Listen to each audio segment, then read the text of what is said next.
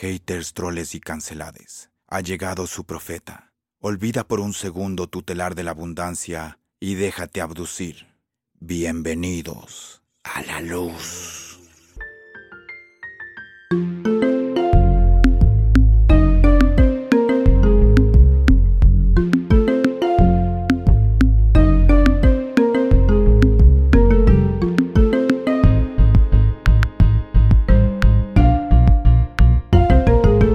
Gente, esto es El Hueveo y estamos aquí en Celina, Quito. Hoy una gran invi- invitada, eh, actriz, gestora cultural, Juana Guarderas. Bienvenida, ¿cómo estás? ¿Qué, Qué tal? chévere, yo encantada de venir al hueveo. Esa es, Es uno de mis deportes favoritos, creo. esa es, esa es. Yo como que tengo recuerdos full chéveres del patio de, de comedias y un- uno de esos es que hace años hicieron un concierto que se llamaba Juanas Fest, Sí. un festival ahí. Asumo que lo organizabas tú o no, o lo Sally Mileto, no sé quién. Sí, eh, justamente los, los Sal Mileto tenían como cuartel general durante un tiempo el patio comedias, ensayaban en uno de los camerinos y entonces íbamos a hacer un festival con varias bandas y obviamente como estaba yo en la parte de la organización se les ocurrió poner el Juanas Fest. Es más, me acabas de hacer acuerdo, ya me había olvidado que habíamos puesto ese nombre del Juanas Fest. Yo toqué ahí, era como la tercera vez que tocaba en Quito por poco así. Qué buena, Ajá. qué chévere. Sí, ese- chévere. esa fue una época bien, bien linda, bien, eh, bien intensa, eh, cuando, cuando Sally Mileto tuvo ahí como su espacio. Eh, hicimos un montón de cosas, el, el- realmente el movimiento de la música independiente en el patio se potenció muchísimo. Siempre fue importante antes de que Mileto llegue al, al patio, pero con Mileto ahí es como que se potenció mucho más y luego hicimos una propuesta muy chévere que se llamaba los miércoles alternos, que también eh, respondía a eso, a una demanda muy grande que teníamos por parte de la escena musical, eh, sobre todo del rock ecuatoriano independiente, de poder mm, presentar sus proyectos ahí. ¿Qué no han hecho en el patio de ¿Qué comedias? no hemos hecho? ¿Cuántos años son de, hasta de velorios. acción? No Son- digas hasta velorios Hasta así. velorios. Sí, de verdad. O sea, lo digo y ahora lo digo así con una sonrisa de alegría, porque, porque ha sido grato poder despedir a... a- Que hacía colegas de actores. Ajá. o- Hicimos una, un- un- un- una despedida de las cenizas de Susana Pautazo, hicimos una despedida también con las cenizas de Marta Ormaza cuando murió, eh, las dos en el mismo año, en el 2018, y fue bien bonito, bien emotivo, y un montón de gente se acercaba y me decía, yo también quiero que me hagas un velorio así. ¿no? Entonces yo dije, bueno, ve, chata, buen business, las pompas fúnebres. Se pone de moda entre, entre los no, artistas pero- que... que- sí.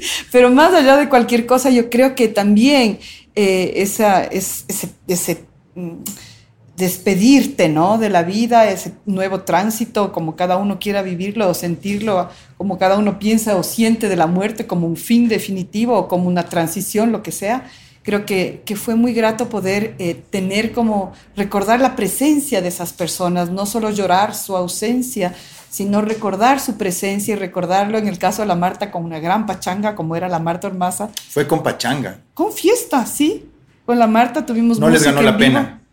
O sea, venía también la pena, por supuesto, pero, pero sabíamos que ella quería una fiesta para su despedida y le cumplimos con eso.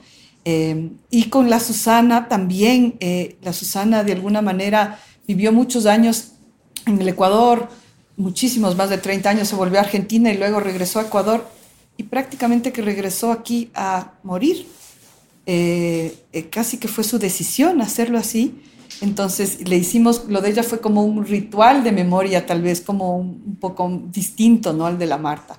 Y eso justo me conecta con algo que estamos haciendo ahorita, que acabamos de estrenar eh, ayer, el 18 de mayo, acabamos de estrenar esta obra que se llama De cómo murió el teatro, que cuenta eh, justamente qué pasó en Ah, la vi que- pandemia. Que, es como un ataúd así mexicano, ¿no? Ajá, Sí, sí, un- es, es como muy colorido, muy Ajá. tigua mexicano, Ah, una ya. cosa entre tigua Sí, y sí, México, digamos, ese colorido, entre huichol y tigua, digamos. Y eh, es una propuesta bien chévere justo alrededor también del tema de la muerte. Y es en una casa, no es en un teatro, creo. No ¿no es en un teatro, es en un espacio no convencional que se llama el Olmito en Tumbaco, Ujú. que, que es como una, una especie de maloca, digamos así, como una especie de, de, eh, sí, un lugar donde hemos ensayado mucho con el colectivo Llama, que es uno de los grupos con el que he trabajado, que les dirigí yo una obra que se llamaba Papacuna, sobre la diversidad de la papa nativa en el Ecuador. Entonces, em, con ellas hicimos esta propuesta de cómo murió el teatro y ahorita cuando te cuento de esto del velorio se me vienen todas estas imágenes de estas despedidas a la Elena, perdón, a la Marta, a la, eh, esta despedida justamente a Susana y ahora justamente esta, este, esta, este ritual de memoria y festivo que tiene que ver con la muerte del teatro y con la muerte de algunos amigos y personas que fallecieron en la pandemia, pero desde otro lado, ¿no? Vivido desde otro lado. Así es que, ¿qué no hemos hecho en el patio de comedias? También eso. Sabes que a mí me pasó una cosa un día, bueno, yo soy de Ambato y venía en esas bucetas eh, puerta a puerta, Ambato, Quito, y me topé con la mamá de un amigo que le tenían que hacer una operación. Justo ella, ella ya tenía como su plan de cómo quería que sea todo. Y entre, esas, y entre esas cosas decía, no quiero una iglesia, no quiero que me hagan esto, quisiera que sea en mi casa. Entonces, yo pienso que cuando decía, medio bromeando, que se puede poner de, en, en, boga que la gente quiera, o sea, yo prefiero que, me, que, me, hagan el velorio en, un lugar de conciertos que, un lugar, que en una una misa católica. deberíamos poder escoger, ¿no? Es como de las tantas cosas que como, que como humanidad a veces no nos dejan escoger, desde cómo una mujer pueda parir o no pueda parir, ¿no? O sea, eso empieza a romperse, pero había una forma estructurada de cómo tenías que parir y dónde tenías que parir que sea cómodo para el médico. ¿No? Y asimismo, ¿cómo quieres que sea tu partida? ¿Cómo quieres que sea tu muerte? También debería ser tu derecho a escoger, eh, eh, porque no necesariamente todo el mundo profesa la religión católica, o, no todo el mundo es religioso, o no todo el mundo, eh, o sea, podrías poder escoger, sí, simplemente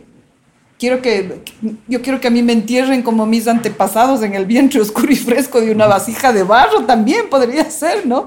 Como decimos también en la obra de cómo murió el teatro, o, sí, yo quiero que... ¿Y alguna vez has pensado cómo, cómo, quisieras que sea? La, la, mía, mi propia partida. Yo creo que sí, también bien festiva, ¿no? Y, y, yo a veces lo único que pienso es que no les quisiera complicar a mis familiares con, con, los designios, porque también a veces eh, cumplir con esos designios puede, puede ser muy romántico, pero no tan fácil. Quiero que una parte de mis cenizas esté en el Cotopaxi, la otra en el río no sé cuál, y la otra en París. No me complique, hermano. Tampoco, no les quisiera complicar la vida. Yo también tengo como un sentido práctico. Entonces, eh, yo creo que esa parte festiva, esa parte de, la memoria, ¿no? De, de, de, más que regodearnos y sufrir la ausencia, recordar la presencia, ¿no? Recordar la presencia de esa persona. Eh, y así también quisiera que me recuerden eh, que, hay, ah, que, sí, que esté algo muy festivo, musical, teatral, lúdico, circense. bueno, bueno, ya dije que no me va a poner muy complicado. Carpas, es que carpas, cinco payasos, un elefante. lo del circo, olvídenlo, no dejen nomás. Entonces, eh, sí, algo así, algo así. yo sí quisiera algo así. Y sí, y sí, de pronto algo simple, sí, tal vez mis cenizas de la tierra, que puede ser lo que sea más práctico, en cualquier tierra. en cualquier la caja, yo también digo. Sí, sí. Y digamos, el, patio de comedias ha sido también un lugar de resistencia, ¿no? Ahora, hoy por hoy, está rodeado de edificios, está rodeado de bancos y son como va quedando entre las últimas casas en el lugar. Eh, siempre has estado tú al frente y ahora vi que hiciste esta, como concesión con los Buenaventura, con la Mariana, con el Lucho. ¿Fue difícil ceder como háganse cargo o, No, yo creo que yo creo que todo se dio, se fue dando en la pandemia, ¿no? En la pandemia creo que a todos se nos movió el piso, todos nos cuestionamos muchas formas de nuestra vida, nuestros modus operandi y cosas, ¿no? Entonces sí, eh, efectivamente también hasta me cuestioné eso de, ser un espacio de resistencia, que sí lo he vivido así y que sí lo he pensado así y que sí lo había soñado así, que de alguna manera mi papá, eh, Raúl Guarderas, es un poco quien también nos puso en esa tónica en la vida, no, no, no, no todo es del billete, no todo es la plata, no todo es, eh, hay, uno puede ser millonario en satisfacciones de hacer las cosas que quieres y creo que ese es el patio de comedias, también representa eso. Em, eh, y, y, en la pandemia, sí, efectivamente, la parte donde ahora es Buenaventura era nuestro espacio de la creperola del teatro, que era un espacio más para café, teatro. Qué lindo es ese lugar, ¿no? Sí, es bello. Eh, y, que ese era como el destino de, esa, de la casa también, ¿no es cierto? Porque en el segundo y tercer piso vivimos, de hecho ahora la Mariana y el Lucho también son vecinos. Entonces, em, yo dije, no, sostener dos espacios de teatro en medio de este momento, sostener uno es difícil, sostener dos, peor. Entonces me puse a buscar un destino para ese, para ese espacio, ¿no? Y en principio tuve que hacer hasta un ejercicio de desprendimiento. Y dije, bueno, lo que sea, ¿no? Y llamé a una señora de una inmobiliaria y me decía, sí, verá, la notería 53, quiero. Y yo no. 53 y la lágrima así, ¿no? Y, ah, verá, de pronto hay los de mi comisariato express, o perdón, no sé si hay cómo decir marcas, pero los del supermercadito express. ¿Cómo es YouTube? ¿Cómo es YouTube? No importa, No importa. Entonces, lo del supermercado express, no sé qué yo, supermercado express, así. Y, y, por suerte las cosas no cuajaban. Eh, y, la Mariana había hecho como ahí un par de, de, cosas, más que nada videoclips y todo eso, le encantaba el lugar. Y un rato me dijo, Juana, yo te quiero alquilar el espacio. Entonces yo le dije, sí, yo estaba, luego ya craneé un proyecto pero estaba en búsqueda de auspicio para sostener ese proyecto, que era como una especie de laboratorio creativa justamente para, para artistas de distintas disciplinas, pero era un, proyecto que requería financiamiento. No conseguí el financiamiento y el día que golpeé la tercera puerta, la Mariana me dijo, yo quiero alquilarte. Le dije, sí, la tercera puerta me acaban de cerrar en la nariz. Yo creo que esto es, hagámoslo. Esta es la señal, hagámoslo y estoy muy contenta de haber tomado esa decisión creo que, que, estamos cumpliendo con un poco con el espíritu del lugar, con el espíritu del espacio. Nos hemos puesto como esta, esta, un poco esta claridad de que Buenaventura está más enfocado obviamente hacia las artes musicales, las artes visuales, eventualmente se ha hecho algo de danza también y en el patio hacemos obviamente más toda la parte de teatro, teatro.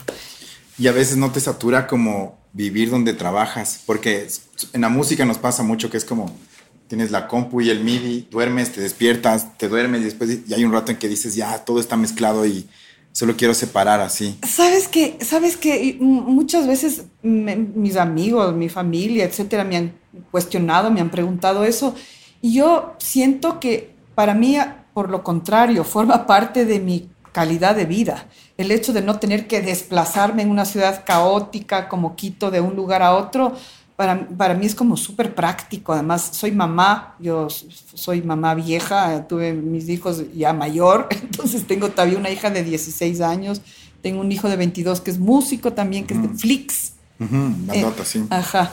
Entonces, em, ahí estaba yo como, que, que es mucho más sencillo para mí estar pendiente de mis hijos y de mi trabajo eh, eh, lo que he hecho justamente para que no sea de pronto tan ahí mismo es que he dividido físicamente, es decir, todo lo que tenga que ver con el trabajo es en el espacio de trabajo y todo lo que tenga que ver con la parte íntima, personal, del hogar, de los hijos, etcétera, la familia, es en la casa. Como no, no mezclar. O sea, si yo tengo que tener una reunión de trabajo, nunca va a ser en mi casa.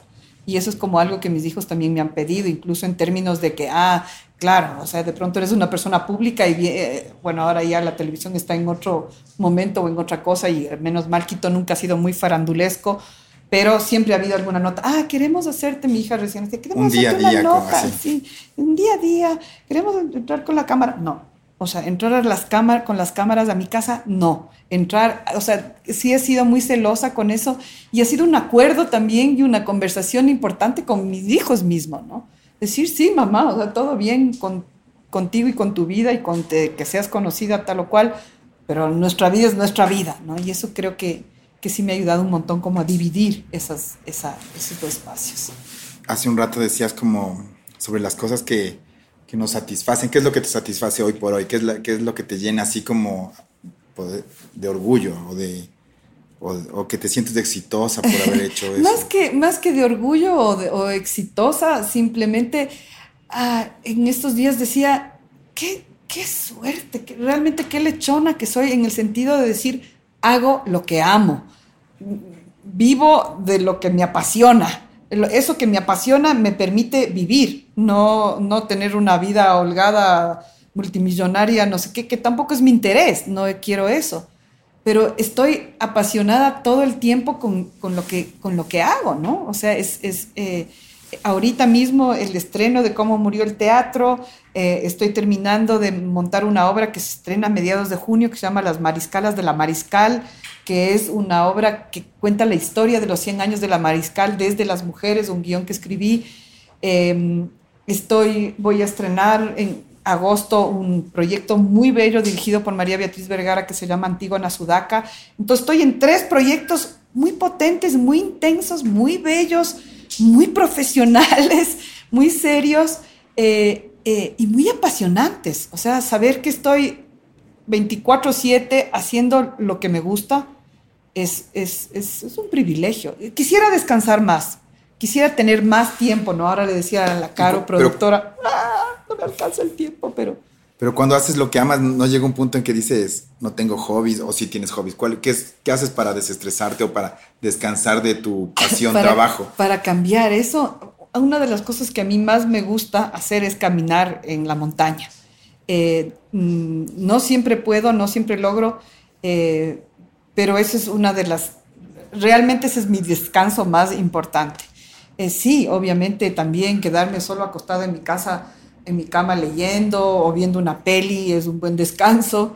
Eh, ahora eh, tengo una súper nueva afición porque he sido bien carichina, no, no, no sabía nada de cocina. Y ahora eh, le cogí gusto a la cocina. En la pandemia recién aprendí a cocinar. Y, y, y, le he cogido un poco de gusto a la cocina y también ahí eso me entretiene. Eh, y me entretiene mucho estar con mis amigos y amigas y reírme y, y chacotear. Y, algún y ¿Y algún rato no te ha cogido como que ya te abruma la, la, la, profesión, la gestión y dices, no, ya me quiero retirar, mucho, quiero cambiar? Porque, mucho. digo, sí, a, mí me ha pasado que estoy en unos zigzags así como, amo, odio, pero... La, la, pandemia me llevó mucho a ese territorio, verás. La pandemia me llevó mucho a esa, a esa cuestión de decir, ¡Ah! ¿y ahora? Así como despertarte y decir, o sea, ¿qué, qué, qué voy a hacer de mi vida? Porque Creo que se sintió que el sector es súper vulnerable, ¿no? Es súper vulnerable. Entonces, yo, sí, la, la, pandemia me llevó a eso, ¿no? Como a decir, wow, o sea, ¿qué, qué, te, ¿qué de lo que construido es tangible? Como esta sensación de que además lo que hacemos es, incluso el teatro es mucho más efímero que la música. Haces, estrenas una obra, se presenta, se acabó, se fue, se guarda una escenografía, un vestuario, de pronto sí, hay un registro filmado, pero no es cine, ¿no es cierto? Es teatro, es otra experiencia. Entonces, claro que sí me llevó como a eso y, a cuestionarme eh, todo. Eh, eh, a ver, esta tanta resistencia, Juana Guarderas, de sostener el patio comedia y todo esto, ¿qué sentido ha tenido? ¿A, dónde me llevó? Eh, y sí, me, me, angustió y me generó un cansancio. Un, un, repreguntarme qué me voy a inventar, ¿no? Aunque los artistas siempre estamos reinventándonos, eso no es una cosa de la pandemia, eso es una cosa de nuestra vida cotidiana, pero es cansado. Que, yo creo que la crisis esa existencial o ese tipo de preguntas solo son para coger viada. Es como coger esos carritos y hacerles para atrás para que en realidad creo arranque sí, como... Creo que sí, y mira, y la vida me está probando ahora, ¿no? Porque yo de alguna manera ya empecé en la pandemia, entonces empecé a decir, ok, a ver, eh, me inventé cosas, sí fui recursiva, hicimos un proyecto interesantísimo de coproducción con España de crear una cartelera de teatro virtual accesible a personas con diversas discapacidades. De pronto uno de los proyectos más potentes que he hecho en el patio, así como con un impacto social potente, eh, eh, y, y, pude hacer cosas. Y efectivamente, pero claro, lo presencial, la presencialidad es una esencia importantísima como para la música. Entonces sí, me ayudó el, el, el, de pronto, yo siento que ahora en estos últimos meses como que se abrió una compuerta y es muy intenso lo que se, me, se ha venido a nivel de la necesidad del público de asistir a eventos artísticos, a nivel de, de la cantidad de propuestas ¿no? que he tenido, cada una más interesante que, la otra y, y, me ha costado decir no a las cosas, decir, no, esto sí me interesa y esto también si quiero, o sea, que es chévere también. Eh, eh, en un momento dado no, no tener que sentarte a pensar, ¿y ahora qué voy a hacer? ¿Cuál va a ser mi próxima producción? Sino que de pronto tengas en el listado, Juan, hagamos esto, Juan, haga, te invito a esto, Juan, haga... ah, bacán. También eso es chévere, ¿no? Claro. Pero sí, sí, sí, es, sí estoy de acuerdo contigo que sí es una montaña rusa eh, eh, y que por eso cuando, cuando está la ola en el, en el tope, yo aprovecho y estoy fascinada y estoy como una especie de éxtasis de, ah, qué bacán, ahora estoy haciendo todo esto y todo esto que es tan bacán. Puede pasar que de aquí a dos meses la ola baje y yo estoy, ¿y ahora? ¿Qué, qué, me invento? Ah, y, y, surgen cosas, siempre, siempre salen cosas. Pero sí, hay en Es un ejercicio mental, ¿no? de mantenerse fuertes. Sí, eh, pero esa parte creativa es la que me preocupa menos la que, me, la que me desgasta más y me genera así como, yo no quiero más esto, es la parte de la gestión. La gestión. Esa es la parte que yo siento que es así como, ya, o sea, y, y, que, y que parecería que avanzamos, ¿no es cierto?, que en, términos de políticas culturales, porque, porque esa es la parte dura, que tenemos que luchar en un ambiente hostil, en un ambiente hostil para la cultura, en un ambiente hostil para el arte. Es hostil. ¿no es cierto? Es hostil el medio, las regulaciones, las normativas, las LUAES, las patentes, las, todas esas cosas que no, que no entienden lo que hacemos, el mismo SRI, o sea, que no entiende esta sensación de de que, de que, de que, de que la legalidad no comprende lo que nosotros hacemos y de qué se trata lo que nosotros hacemos. Entonces, ninguna de las leyes existentes, así existe una ley de cultura, realmente fomenta, realmente impulsa, realmente respeta lo que hacemos. Entonces, esa batalla, esa es agotadora y de esa estoy como bastante agotada, bastante así como, ay, ya, ya, no quiero, no sé qué, ya, ya. Esa, esa es la que más me, la, la, la, que más me cabrea, además, la que más me desgasta. Pero bueno, la actuación sigue de largo y eso es bueno. Vamos a unos comerciales y volvemos con el hueveo, autopromocionamos nuestros productos.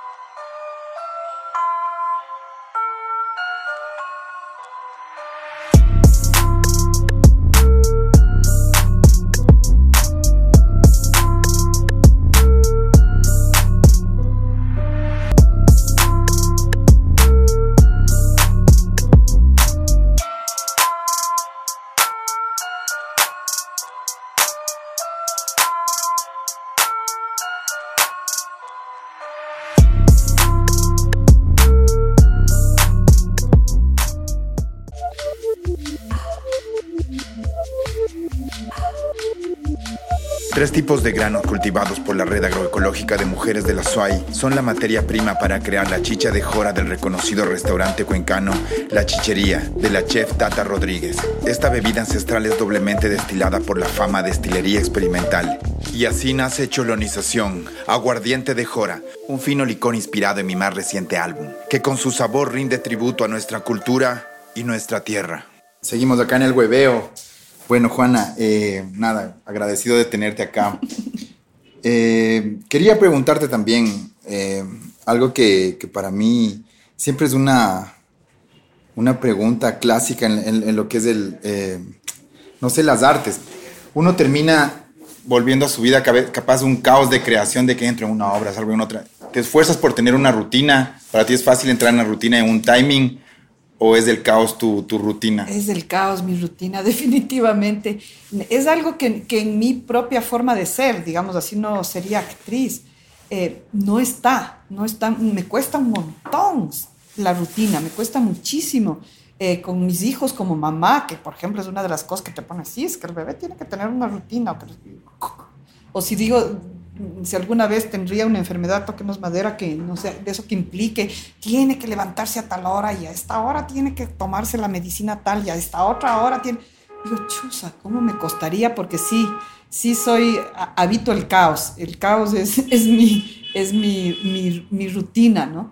Me, no, no, no logro, no logro ser muy metódica en las cosas, no. Digamos, en todo este tiempo de trayectoria, ¿qué es para ti el éxito? ¿Qué calificas para ti el, el éxito hoy en día? Sí. A ver, eh, yo creo que sí tengo como una fuerte aversión a la, al término o a la palabra éxito o al concepto del éxito. Em, y, y, siempre un poco me remito a eso que me ha tocado. Uno tiene que sistematizarse a uno mismo para poder ser mamá, para poder enseñar a tus hijos supuestamente algo. Entonces, siempre esa es una de las cosas que yo digo, no, realmente más que prepararles a mis hijos para el éxito, quisiera prepararles para el fracaso en el sentido de que ese concepto del fracaso, en cambio, que están, los dos son tan fuertes, ¿no? O sea, fracasar no Pero es el éxito desde el fracasar. capitalismo no tanto, sino digamos, cada, creo que para sentirte bien el día a día se necesita de- decir, me va bien en esto, hago bien Ajá. esto, o chuta, acariciar al perro me hace sentir yo creo que yo creo que es eso, o sea, para mí es, lo que decía hace un momento, la posibilidad de la posibilidad de hacer lo que me gusta, de hacer lo que me gusta.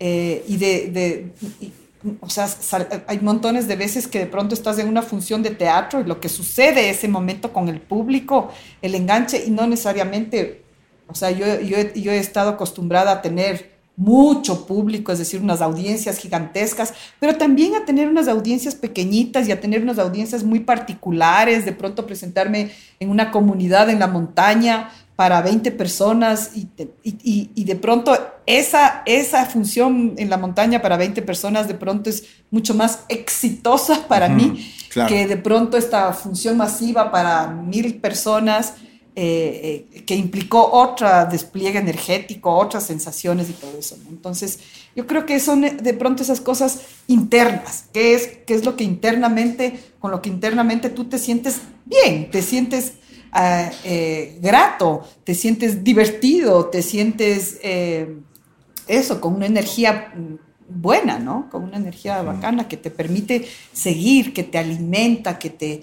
El, el- teatro tiene esa cuestión maravillosa que es, es, es este dar, ir, dar y recibir, que es de ida y vuelta todo el tiempo, ¿no? El público presente, su transpiración, su, su, su recepción de lo que estás haciendo, su risa o no risa, su llanto, su, lo que sea, ¿no? El, el- el poder hacer esa conexión, esa, ese juego de complicidad, eh, para mí eso es de pronto mi sentido de éxito tal vez. ¿Y tienes algún ritual antes de subir a escena o algunos parámetros que tienes que cumplir para, para llegar a, a subirte al escenario?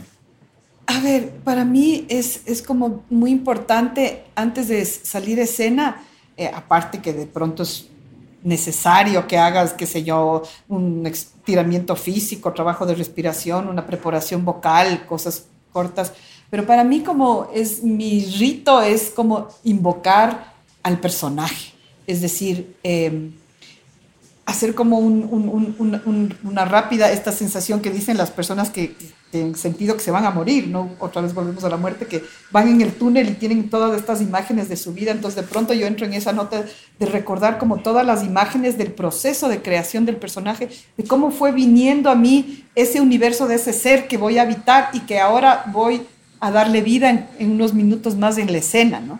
Entonces invoco a ese personaje. Hay obras en las que son, es más de un personaje, ¿no? Entonces simplemente invoco a esos personajes recordando como la esencia de su energía. Esta, este, la esencia de este personaje es, es, es esta, ¿no? Es esta emotividad o es esta forma de ver y de sentir. Eh, es ponerme en los zapatos de cada uno y para mí justo los zapatos literalmente de los personajes ah, son como una especie de fetiche eh, eh, con el cual siento que me pongo los zapatos del personaje y entro en ese en, en- en- en esa cuestión así medio medio de eh, transformarse en ese, en, ese ser o intentarlo, ¿no? Intentar transformarte en ese ser. Otra, otro rito para mí que es como ya más, más morboso, voy a decirlo así, es como, me encanta observarle al público.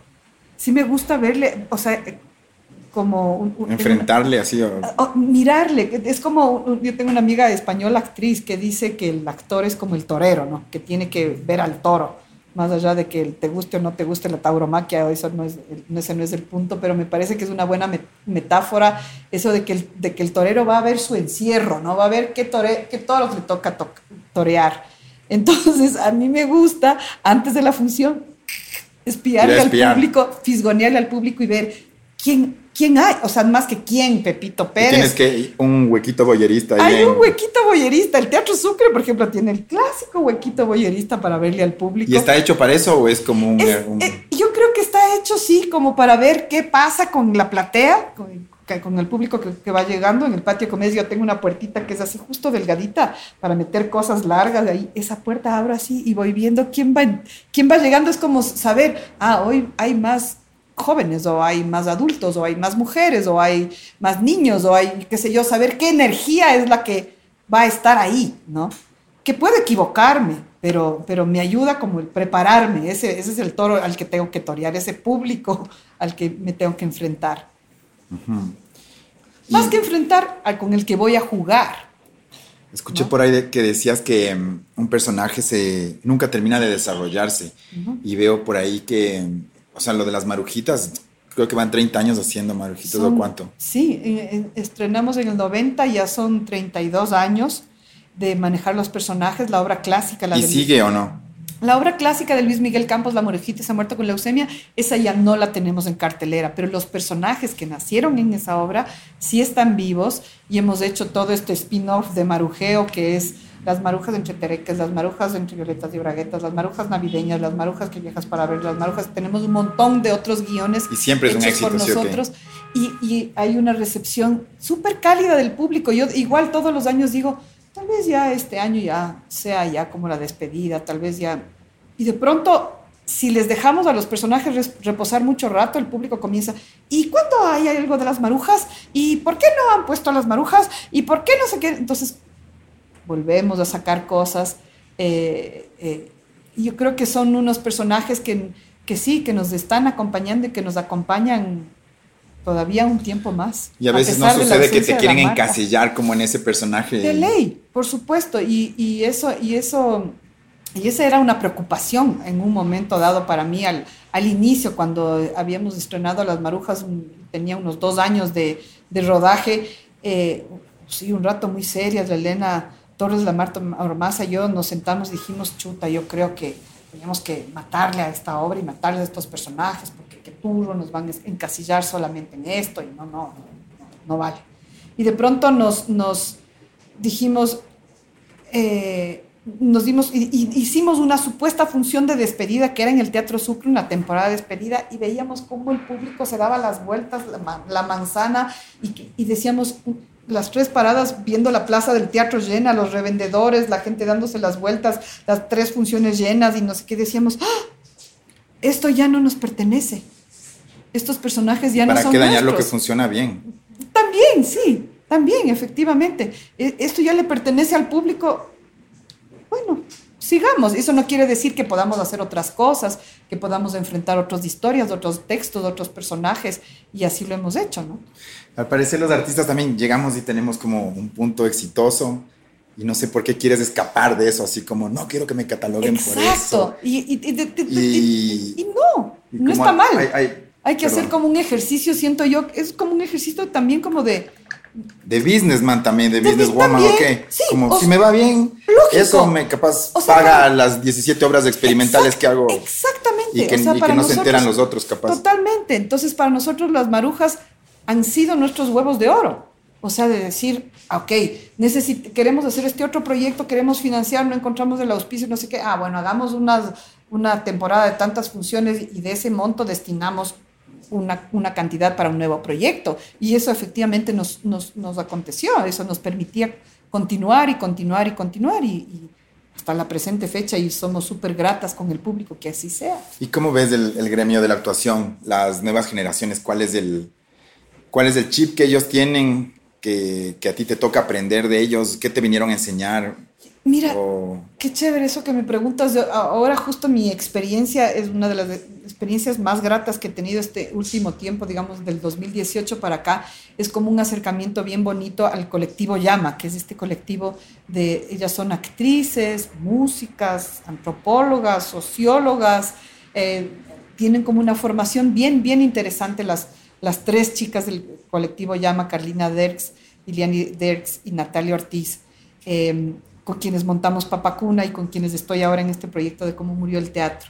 Entonces, con ellas eh, hemos encontrado una buena empatía, una buena sinergia de entendernos en, en, qué queremos hacer. Para ellas, para mí, han, han sido unas buenas maestras como de los procesos de investigación, cómo hacer un proceso de investigación para crear una propuesta, que tenga como resultado una propuesta escénica, eh, cómo ir probando las cosas. Eh, Ahora Carlina es la directora de este proyecto de cómo murió el teatro, yo soy actriz y para mí esa, esa parte también es bien, bien chévere, como el dejarme llevar, el dejarme ir, el, el rol de la, el rol de la, a, mí siempre me ha gustado más el rol de la actuación que el rol de la dirección. Entonces, eh, el ser dirigida por alguien mucho más joven que yo también es, es, es, es sumamente grato, ¿no? Eh, he trabajado también en el ámbito, por ejemplo, de audiovisual con toda la gente de Enchufe, de Touché Films, etcétera. Entonces, ellos son todos jóvenes, pero te digo, al Jorge, al Jorge Ulloa yo siempre le digo, tú eres uno de mis de directores favoritos, por no decir, hay, hay, hay, hay como la canción de Yo quiero ser la chica Almodóvar y yo lo molesto, yo quiero ser la chica Jorge Ulloa. Siempre le molesto con eso, ¿no? Porque, porque es un excelente director de actores, excelente. Entonces, eh, es súper grato trabajar con, con, esa gente. Yo, a mí me encanta trabajar con personas más jóvenes que yo. Me encanta, me encanta. Siento que hay muchísimo aprendizaje, que me refresco un montón, que, es conectarme con qué pasa ahora actualmente con estas nuevas con estas nuevas generaciones efectivamente de, del mundo de la actuación. Y el patio y la gestión del patio de comedias también me, me, me, obliga obviamente a estar en contacto con estas nuevas propuestas. Claro, y seguro, y seguro tú también les enseñas un montón, o sea, es un dar y dar, ¿no? De lado y lado. Seguramente, seguramente, pero yo me, me siento así como súper, eh, también eso, ¿no? Como súper aventajada de recibir mucho. Y cada vez que te subes al escenario te sigue dando nervios así o ese, ese, culillo que se llama. Por supuesto, el culillo, eso es, es, eso es inevitable, creo que es inevitable.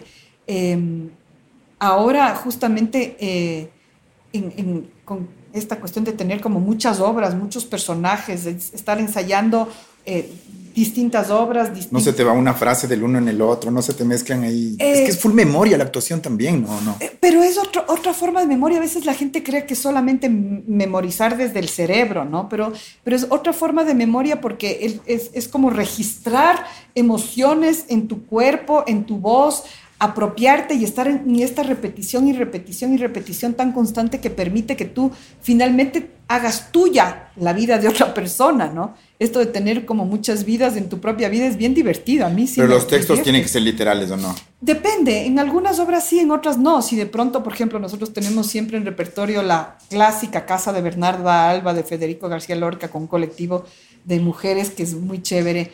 Ahí, por ejemplo, sí somos súper exigentes y el director mismo, que fue Jesús Cracio, que este fue ganador de un proyecto Iberescena, el director fue ese el planteamiento que nos hizo y, y, es lo que queremos hacer. Es, para mí el texto de Lorca es claro. una delicia, entonces cambiarle una coma no tiene casi que ningún sentido, ¿no? Eh, hay otros textos en los que sí, en cambio, está esa posibilidad de jugar, de improvisar, de, de, en el teatro decimos choriciar o morcillar, como dicen también los españoles, de, de, improvisar ese rato y salen cosas. O rescatar la situación, asumo también si o tiene rescatar, una laguna mental. Exacto, porque hay, hay veces que, que, que, en, que, en, el momento suceden cosas, accidentes de la obra y es, ahí es bien divertido porque te obliga a sostener algo, sacar y, y, y, y esa improvisación de pronto trae algo que funciona, ¿no? Entonces, justo, por ejemplo, con, con, con Elena, con Marta, con los personajes de las marujas, esa fue una tremenda escuela, una tremenda escuela, es hasta ahora. Después de cada función nos quedamos en el camerino evaluando qué pasó, qué funcionó, qué no funcionó, por qué, qué cosa nueva que probó Elena o probé yo o, en su tiempo Marta, eran, eh, ah, ve, qué loco esto, esto. Y entonces por eso esos personajes no se agotan, porque están en constante búsqueda, en constante trabajo. No les da a los actores lo que a veces nos pasa a los músicos, que es como, pucha, esta canción ya le quiero sacar. Ya no, y nosotros sí le sacamos también del, claro. del repertorio. Claro. Obviamente la gente está esperando es si no tocas y es como pasas tres años sin tocar y la gente te odia, pero ya dices que churos. No pasa eso como ya me siento repitiendo. Yo, yo creo que ha habido un, un par de obras en la historia de nuestra vida que las hemos archivado pero que las hemos archivado porque no, no hemos sentido, o sea, no nos sentimos contentos con el resultado. Nos tocó ser objetivos, ¿no? Y sentir que no, de pronto no todas las producciones que tú haces están bien o están súper bien. Entonces, sí, sí tenemos por ahí un par de obras que dijimos, no, estas ya, no, porque no nos producen esa satisfacción de, de estar jugándose y jugándose en escena con esa obra varias veces. Bueno, Juana, llegaron, llegó el momento. Aquí veo. El momento duro. Así veo. De la jornada. ¿Qué los shots. que hacer? Los shots. Cinco shots, cinco preguntas. Dios mío, pero puedo hacer así medio. Sí, sí, sí. De a sí, poquito, sí, sí. ¿no? Así Sí, tampoco, tampoco es que. el- porque salimos, te cuento que salimos en el extra, nos sacaron como uno de los programas que hace chumar a la gente, lo cual es mentira.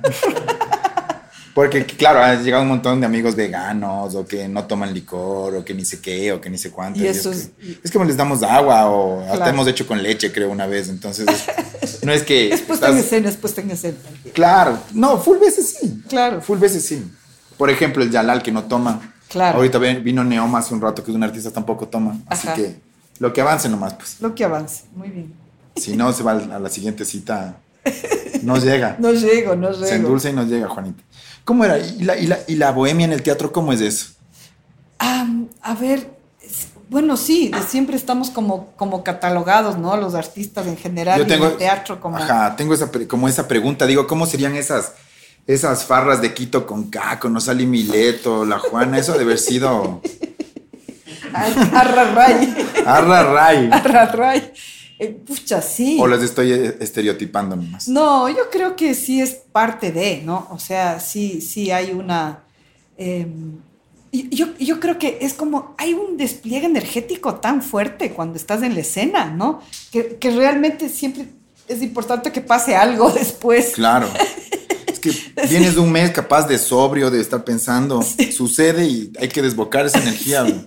Entonces, sí, siempre, y eh, siempre, o sea, a mí me ha gustado mucho la farra y debo decir que tal vez hasta hace unos, ahora yo soy bastante más santa y cuidada, pero, pero hasta hace unos, no sé, cinco años era como, formaba una parte muy importante de mi agenda el- la pachanga, ¿no?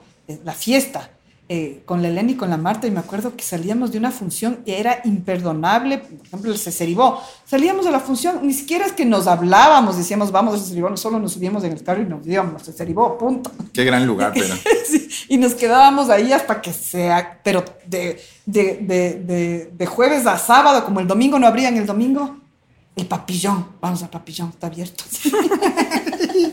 Entonces, sí, sí, sí hay, yo creo que sí hay esa energía y esa necesidad. A mí la maternidad sí me cambió eso, ¿no? O sea, sí me hizo como poner en otro chip esa nota. Ya no la- puedes nomás. Ya no puedes. Ahora que mis hijos... Entra al colegio o lo Claro, que sea. y- ya, eso ya te, ya te pone como en otra. Pero sí, hubo una época en que era, Dios mío, señor, muy, muy contundente. Y hace una fiesta épica que te acuerdes así, heavy. A ver, unas, unas cuantas fiestas épicas. Eh, bueno, sí, con los miletos era de terror, o sea, era de, de- no de un día, de, era de dos, de tres.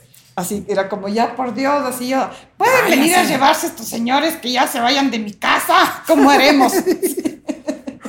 Entonces, no, sí, ya me pasaba que yo, yo ya, para, de pronto para mí ya terminó la fiesta y ya, yo ya me, me puse en juicio, me fui, chata luego y yo volví a mi casa y los manes seguían ahí instalados. ¡Cha madre, qué bestialidad!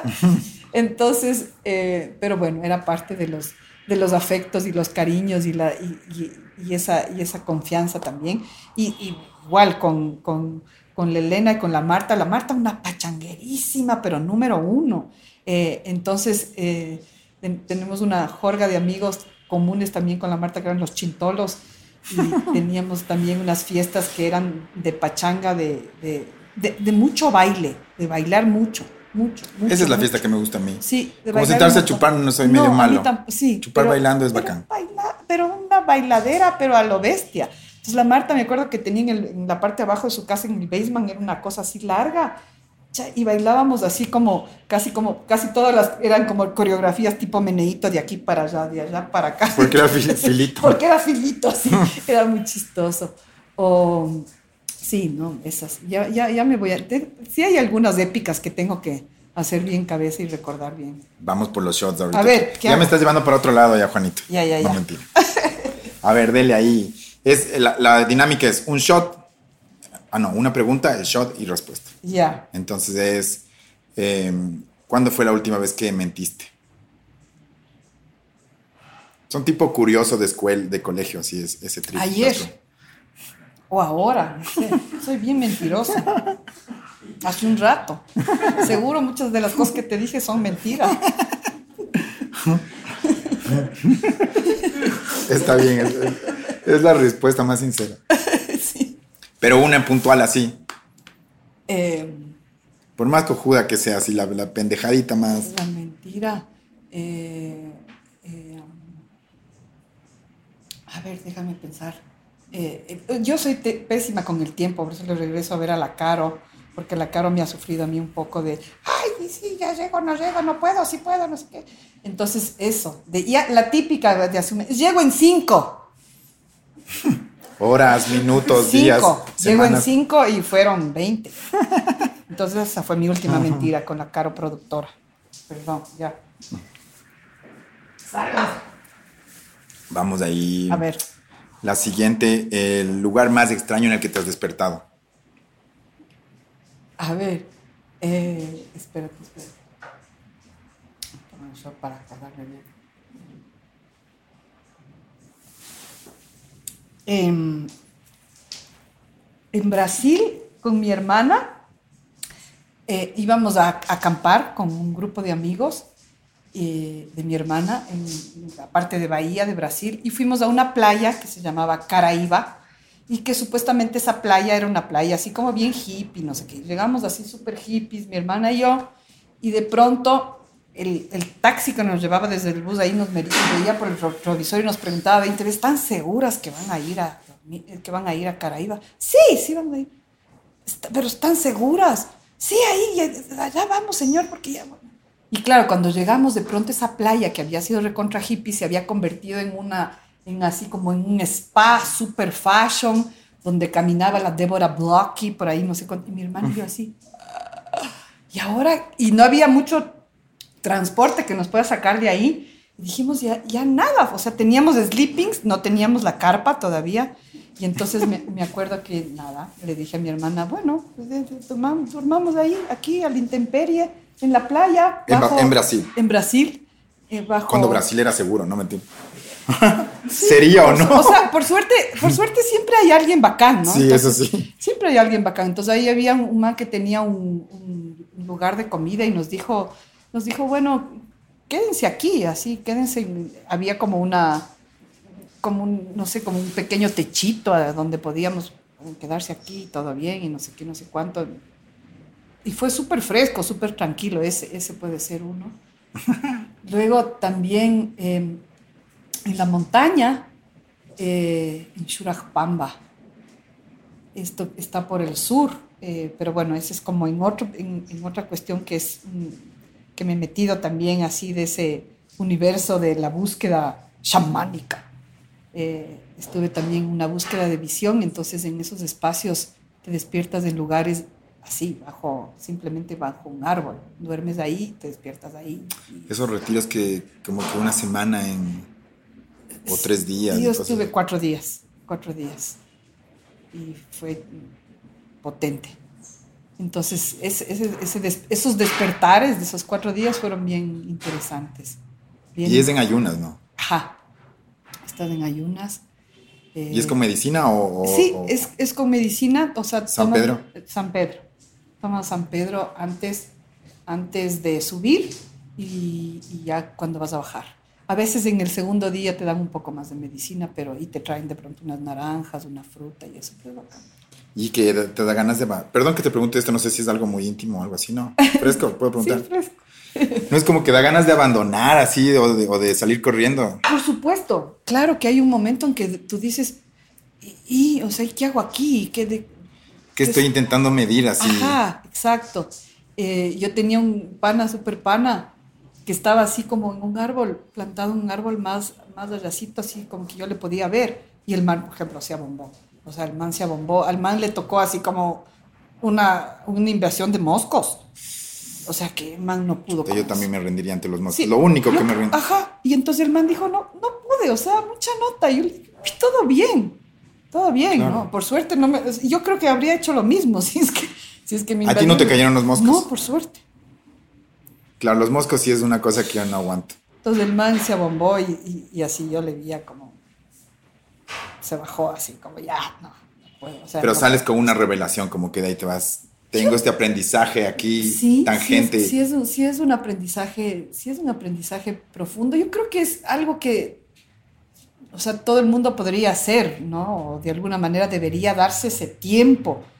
eh, que, que eso es algo que me quejaba con la cara, cada rato le, le menciono a la cara. me quejaba con la cara y le decían, el tiempo, no tengo tiempo. Y eso es, eso es como, para mí ha sido esa experiencia, como esa nota de tomarte, el, de que esa cosa del, del tiempo, ¿no? De tomarte este tiempo para estar en este estado, tratar de estar, porque no es que estás en el nirvana, es un intentar estar en, en, en, muy contigo, muy con, muy con el cosmos, eh, pero sí, necesario, necesario. Que siempre hay ese cliché que la gente dice, la vida es corta, es un minuto. Y ahora es como que estoy empezando a cachar que sí es así. O sea, que es como... Yo, yo tenía, no sé, 17 años. Ahora vos? Tengo 42, pero tenía 17.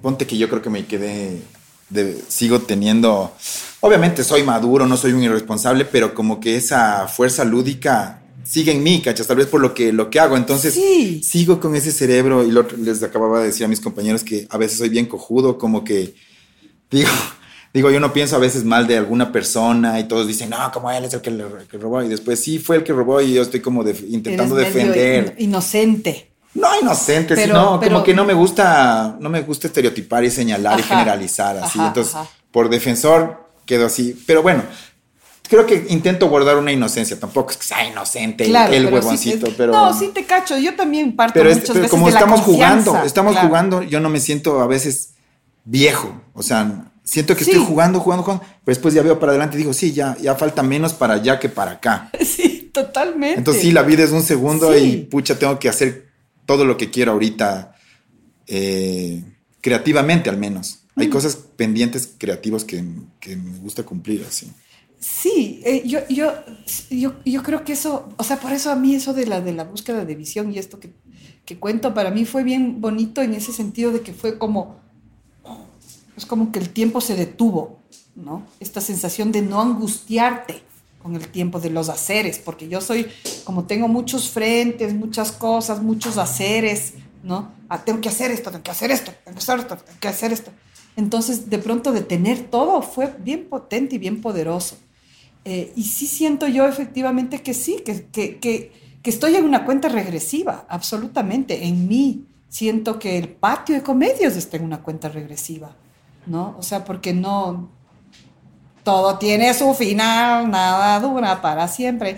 Entonces yo sí, sí, efectivamente creo que, que también está bueno eso. Está bueno saber que, que o sea, te hace disfrutar más o, que se vuelvan las cosas más intensas, más bellas, ¿no?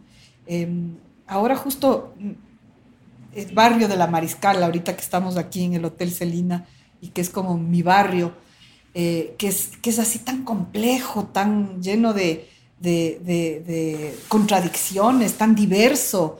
Eh, al mismo tiempo, ¿no? Cultural, pero al mismo tiempo súper peligroso, pero al mismo tiempo todo convive aquí, Pero ya por lo menos está como está.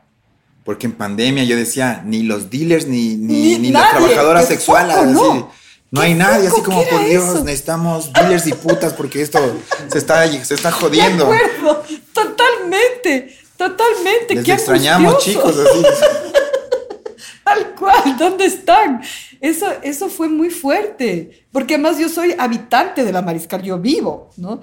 Entonces era como, ¿qué pasó? ¿Qué, qué? O sea, era, era, era angustioso efectivamente. Entonces ahora yo vuelvo a sentir, por ejemplo, que en, estos días hay como una movida eh, con toda esta cosa del, bicentenario, la mariscala, hay como montones, y pertenecemos a montones, yo pertenezco a montones de colectivos culturales de la mariscal, y tengo por ahí un amigo, David Montesinos de Mariscal Sur, que es una iniciativa súper chévere que nos está dando manivela todo el tiempo de hacer cosas y hacer cosas y hacer cosas. Entonces, de pronto es... Eh, yo tengo algo que que es que no, nunca me caso conmigo misma en el sentido de, decir, eh, ya dije esto y ya tomé esta decisión y por aquí me voy, sino que siempre está como la posibilidad de la flexibilidad. Esto creí o esto quise, pero de pronto la vida me pone esto otro. digo, ay, ya bacán, o sea, de pronto es por otro lado. Entonces no me, no me, no me, no me rayo, no, me aferro, no me aferro a las cosas. entonces, de pronto en, la pandemia era como que supuestamente yo tomé como muchas decisiones así como, ok, y, y de pronto otra vez la vida me, me, vuelve a mostrar otras cosas, ¿no? De la misma mariscal, de la misma gestión, del mismo patio. Siempre, siempre, como digo, la gestión es lo que es el, el camino más aburrido. Renuncio. Ese quiero renunciar todos los días. De eso me quiero divorciar siempre, pero, pero no, no logro. Otros divorcios han sido eh, facilitos, menos ese. Vamos, siguiente shot. A ver. Vamos de ahí. A ver. La vez más de, a ver, la vez más épica que te han roto el corazón en tu vida, sí. O que recuerdes drama, o sea, medio la, la, más telenovelesca, así como. Ya, a ver.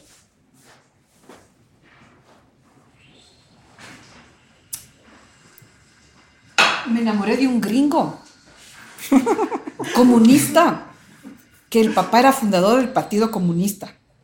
Entonces, cosa que no era muy normal, pues, en Estados Unidos, ¿no? O sea, yo le conocí a él en España. Y entonces eh, fue así como una, un, encuentro bien chévere, así en, en Andalucía. Y el man, el man era, eh, estaba estudiando guitarra flamenca y era luthier, también así construía guitarras y todo. Estaba aprendiendo todo eso. Entonces fue un encuentro bien loco y bien interesante porque era como una, una constante cuestión. Él me decía, tú eres una primermundista del tercer mundo y yo soy un tercermundista del primer mundo. Era como esa, como la supuesta contradicción entre, entre nosotros. Pero era, era súper interesante esa, esa, esa, esa contradicción. Y fue como, como alguien que me marcó un montón. Ese, esa, esa historia romántica, esa historia de amor, me marcó un montón como a mí, eh, o sea, es, fue como, sí fue bien épico en el sentido de que yo era una antes de él y soy otra después. fue bien épico eso, pero también fue, fue como que me marcó una nota de que, como del, del perfil de personas de las que yo me enamoré y me volví a enamorar durante reiterativamente. Pero gracias, dijiste, nunca más. Mm -mm. Músicos, mm ni Sí, o sea, así o sería Deje bueno así. que asome por ahí un corporativo que me mantenga, no tendría problema. Vamos con la siguiente. a ver. Vamos, yo ya me estoy chumando, ya se fregó, esto está, bar- está terrible. A ver, Ya. Eh, ¿Cuándo ha sido la, la, la vez top que has robado algo así como alguna vez que robaste alguna cosa?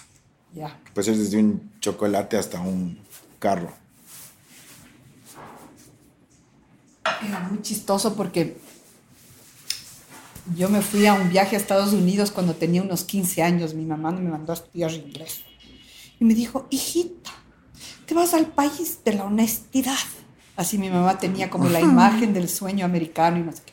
Entonces, y me dio toda una serie de cosas sobre el país de la honestidad. Y ni bien llegué al aeropuerto de Miami, yo ya había llenado esta, este es solo el antecedente a lo de los robos. yo ya había llenado la, la eh, esta cosa de cartilla la de aduana. Ah, de Exacto, la de la aduana. ¿Trae usted tal cosa? Sí, no, sí, no, no. Entonces, obviamente lo lógico es que uno ponga no a todo. claro, ¿no? ¿traes estupefacientes? No. No, no, no. Entonces, eso, yo, nosotros vivíamos en el campo todavía en esa época. ¿Tiene usted algún, eh, ha estado usted en el campo en los unos últimos 30 días? Yes.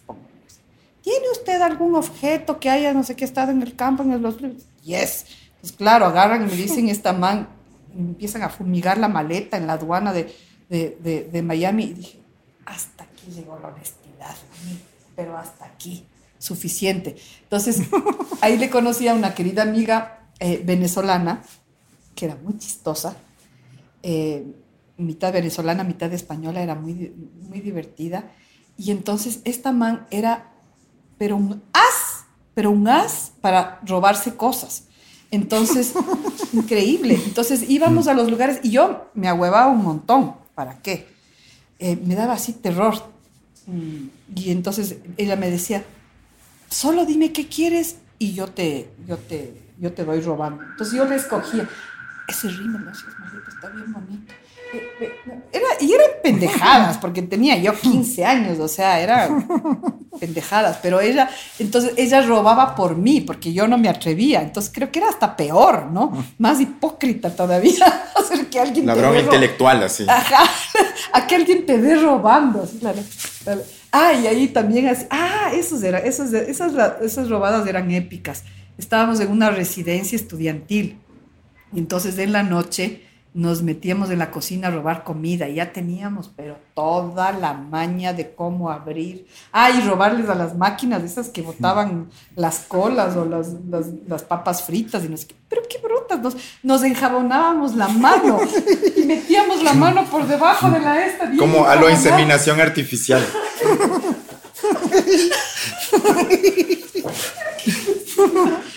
Y metíamos la mano así para ganar la papa frita. No, qué papelón. Y ahora sí, la última. Ya, A ver. Y ahora sí, ya. Que de este pues se va poniendo cada vez más. La, la última es la más heavy, pero igual no hay que decir persona ni lugar ni. Ya. Solo- a ver, no hay que decir persona ni. ni. ni. No sé, hay que decir lugar. El lugar más extraño donde has tenido sexo, así. Más extraño. Exótico. La vulcanizadora. Le viste la nalguita al maestro cuando estaba hablando y dije, pucha, bien, bien puesto. No, pero.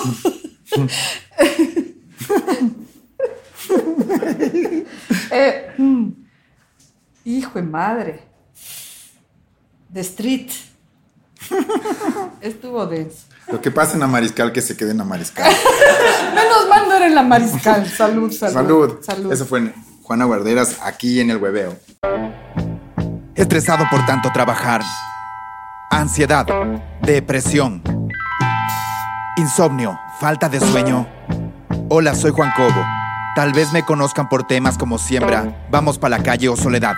Una vida llena de giras, vida nocturna, baile y mucho licor dejó secuelas muy fuertes en mi organismo. Pero gracias al aceite del tío Guani, todo esto pasó. El aceite del tío Guani sí funciona. El aceite del tío Guani te cura. Entregas a todo el país.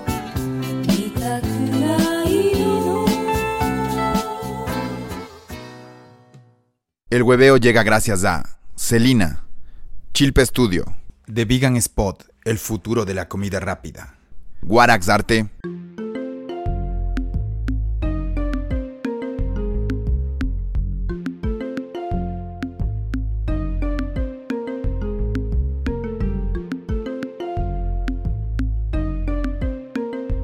Si llegaste hasta aquí es porque te gusta el contenido. No te olvides de compartir, de suscribirte, de dejar un mensaje porque nos ayuda mucho. Y si quieres ver más capítulos del hueveo, dale clic aquí. Más contenido de Warax, sesiones musicales y muchísimas sorpresas por acá. El hueveo es una producción de Warax Arte.